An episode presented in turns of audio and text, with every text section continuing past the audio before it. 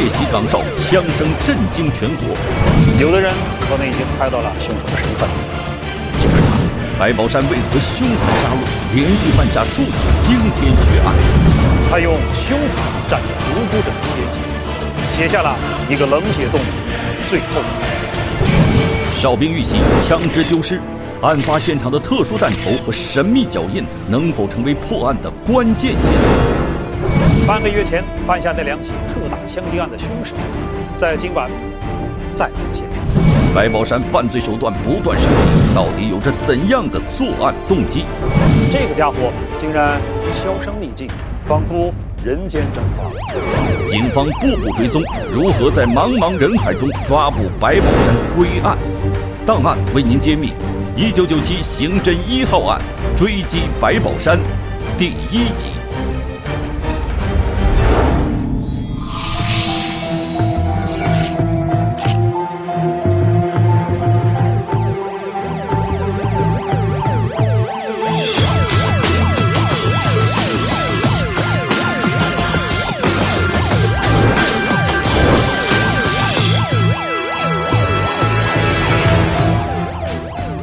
大家现在看到的的是我们试图还原十五年前，也就是一九九六年四月二十二号凌晨，发生在北京丰台区八一设计厂的一起特大枪击案的案发现场。当天凌晨一点半，这里突然响起枪声，一名哨兵被打死。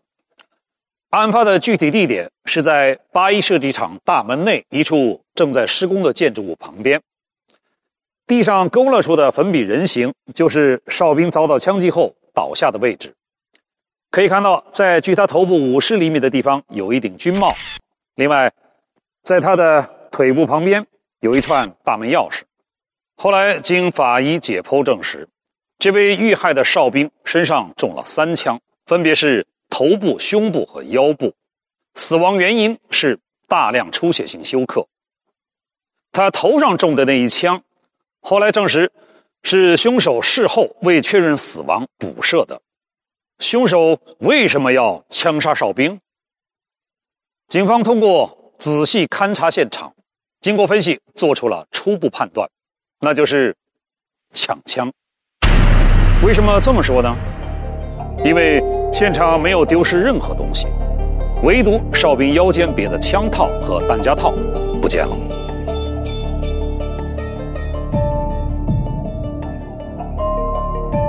枪杀哨兵，预谋抢劫哨兵的枪支。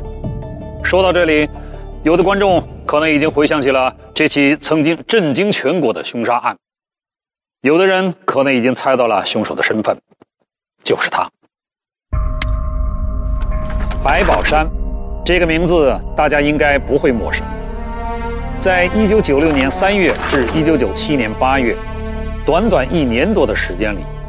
白宝山在北京、河北、新疆等地，先后抢劫枪支三支，杀害军人、警察和无辜群众十五人，打伤十五人，抢劫人民币一百四十多万元。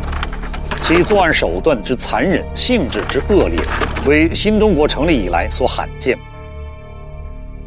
从照片上看，这个杀人如麻的中年男子，特征明显，让人过目难忘。不过，从八一设计厂枪杀案发生以后，警方为了弄清楚凶手的真实身份，花了一年半的时间。那么，这个干下了一起起惊天血案的白宝山，他究竟是个什么人？他的作案动机又是什么呢？让我们再次回到八一设计厂案发现场。一九九六年四月二十三号。也就是案发后的第二天，一群小孩在现场附近玩耍，不经意在草丛里边发现了两样东西：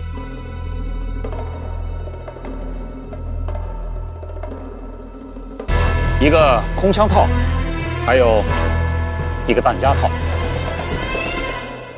警方发现枪套是空的，弹夹套也是空的，那么里面的枪和子弹都到哪儿去了呢？事实上，歹徒从哨兵身上抢走的就是一个空枪套和空弹夹套。因为在当年，很多哨兵腰间别的都不是真枪实弹，而歹徒不明就里，他以为哨兵身上有枪有子弹，所以才残忍地把哨兵杀害了。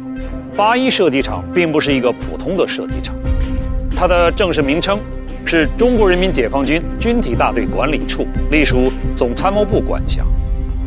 负责八一射击场保卫工作的是北京卫戍区警卫一师某团，也就是说，歹徒下手的地方有中国人民解放军重兵把守。那么，歹徒是不是像抢枪一样错误地判断了这里的情况，以为这里不过是一个供人消遣的射击场所呢？但事实并不是这样。警方通过对现场调查分析。发现凶手不仅对这里的情况非常熟悉，而且他是有预谋的，针对军人下手。警方为什么会做出这样的推断呢？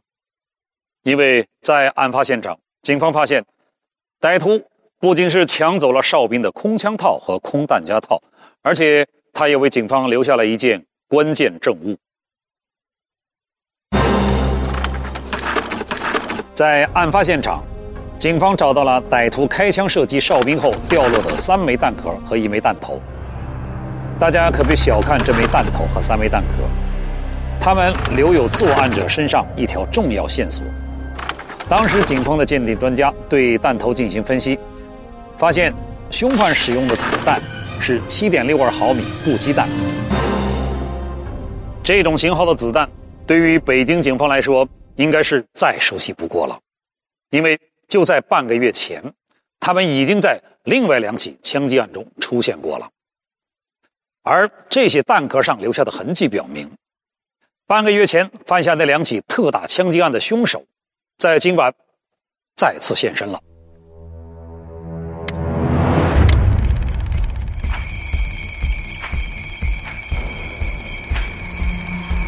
一九九六年四月七日。北京石景山区装甲兵司令部留守处一位站岗的哨兵，遭到了不明身份歹徒的枪击，身中两枪，经抢救后生还。一个小时后，在石景山八角街，一个由六位武警组成的巡逻队在例行检查过往车辆时，遭遇跳车的一名持枪歹徒袭击，四人被击伤。这起发生在北京的系列袭军袭警案。在新中国成立以来还是第一次，此案震动中央。就在北京市公安局正在全力展开侦破的同时，八一射击场再次发生枪击哨兵案。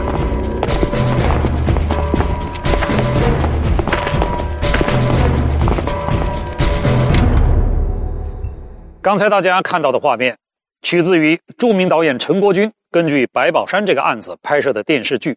末路，为了逼真的再现案发时的情景，整个电视剧全部采用实景拍摄。但是，现实是没有剧本的。接下来将要发生的剧情，我们谁都无法预料。半个月内连发的三起恶性案件，究竟有着怎样的关联？那么，这起案件和后来三次枪击案很可能是同一个人干的。警方对犯罪身份的初步判断是否正确？白宝山不断升级武器装备，到底酝酿着怎样的犯罪计划？八一射击场抢枪行动失败之后，歹徒极有可能会寻找新的作案目标。档案继续揭秘。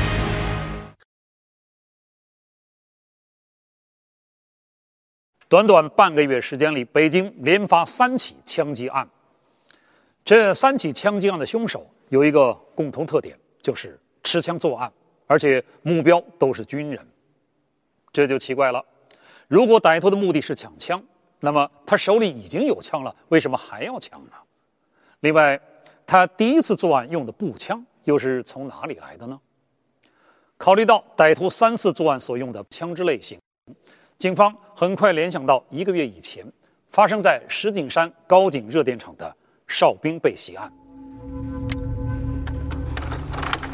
一九九六年三月三十一号，石景山高井热电厂的哨兵受到一名歹徒袭击。当天晚上二十一点四十分，值班哨兵在大门口巡逻时，后脑勺遭到粗铁棍击打，当场晕死过去。事后医院 X 光扫描，发现他的颅顶裂伤长三厘米，左耳后乳突部挫伤，深达骨膜。不过经抢救，他生还了。但是哨兵身上的一把五六式半自动步枪被抢，枪号为九二二七三五九。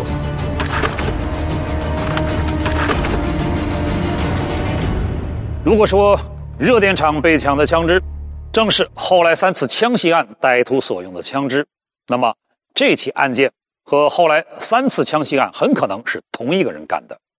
这就意味着歹徒的作案工具已经升级了，从原来的一根普普通通的粗铁棍，变成了五六式半自动步枪。不过，石景山高井热电厂案是白宝山在北京第一次犯案。粗铁棍是他在高井热电厂随手捡来的，事后警方也没能够从铁棍上提取到白宝山的指纹，所以警方当时对他的情况一无所知。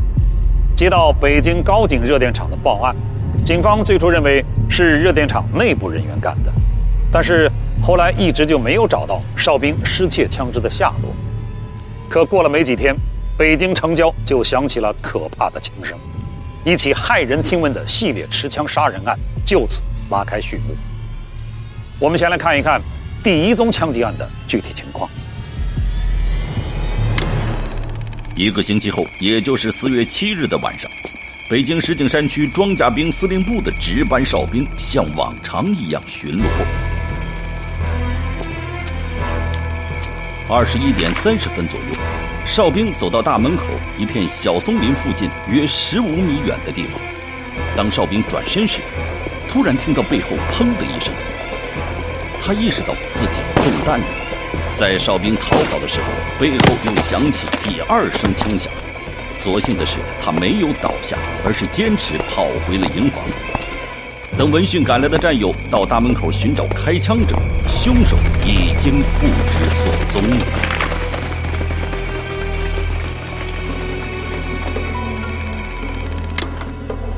警方迅速赶到现场勘查取证，他们在草丛中发现了两个子弹壳，是7.62毫米的步枪子弹。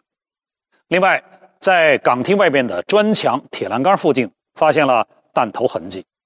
经过弹痕专家确认，这个弹头正是一个星期以前石景山高井热电厂哨兵被抢的五六式半自动步枪打出来的。案犯虽然逃脱了，但是在枪击过程中。凶手留下了一系列线索，这为后来几起案件并案提供了重要依据。石景山区装甲兵司令部枪击案发生后，北京市公安局三三幺专案组一致认为，这起案件与高井热电厂抢枪案在时间上有承接性，两起案件在作案工具上有因果联系，同时在地理位置上。两案均发生在石景山区，且袭击目标一致，所以犯罪分子应该是同一个人。不过，由于两起案件的受害者都没有和犯罪分子有过正面交锋，所以对他的体貌没有留下任何印象。所有对现场的勘查只能让警方得出最初步的判断：犯罪分子有较强的奔跑能力和稳定的射击技术，熟悉使用军事武器。像受过专门的军事训练，因此很可能是一个复员军人。然而，事实真的是这样吗？至少，警方认为白宝山枪法很准，这个判断是正确的。只不过，从石景山高井热电厂哨兵手里抢来那把步枪准星有问题，所以白宝山在装甲兵司令部才没能得手。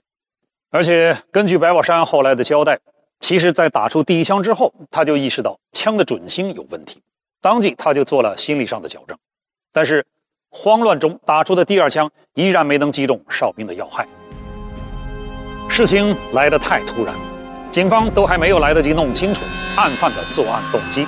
一个小时以后，北京石景山区装甲兵司令部附近再次响起了枪声。我们来看看。第二次枪击事件究竟是怎么发生的？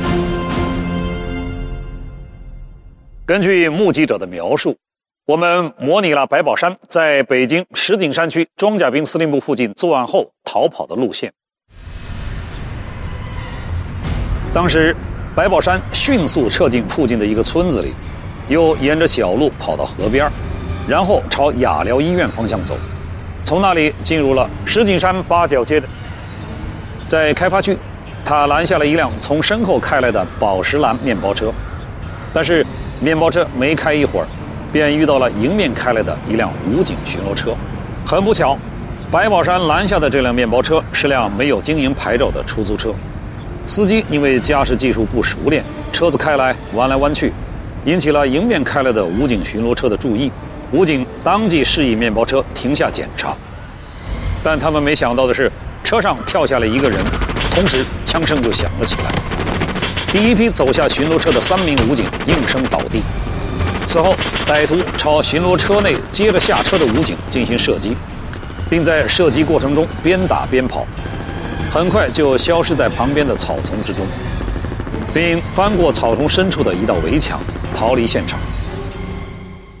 石景山八角街的枪战只持续了短短十几秒钟，结果是六名武警战士中有四名受伤，其中一名伤在心脏附近，生命垂危。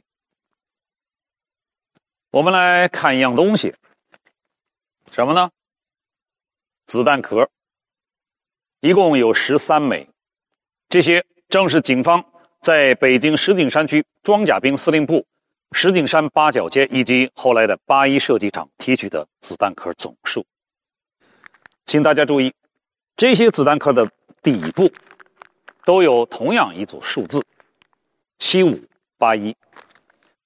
这些数字正是子弹的编号，请大家记住这组数字，因为这种编号的子弹。